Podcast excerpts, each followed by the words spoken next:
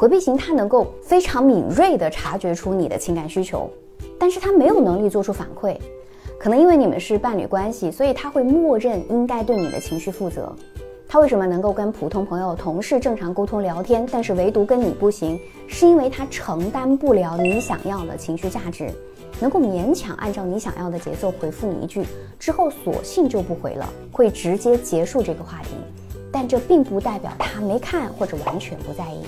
其实你说的东西，他是记在心里了。在日后相处中，合适的契机里，他会主动提起。而且我想告诉你的是，回避给予不了伴侣情绪价值的心理机制，拒绝跟伴侣产生深刻情感连接，因为这是会让他们失控的。他们会非常担心对自己的伴侣产生精神依赖，那如果被伴侣抛弃，他们是承受不了的。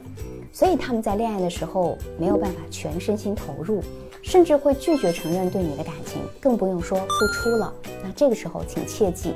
不要在聊天当中去责怪，去问他，你为什么态度这么冷淡？你为什么不回复我？你是不是不爱我了？这之类的问题啊，他是回答不上来的。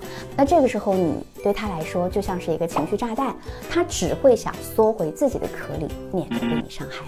亲爱的，请记住，在回避对你逐步卸下防备之前，不要在聊天当中去索取情绪价值。我们自己先给自己，然后再去吸引他，让他觉得。哎，即使他什么都没有做，你也是爱他的，你就是爱他本身，而不是想要得到他的什么。他会觉得足够安全以后啊，我告诉你哦，主动找你的时候就会越来越多。我是小资，关注我，影响千万女性，收获幸福。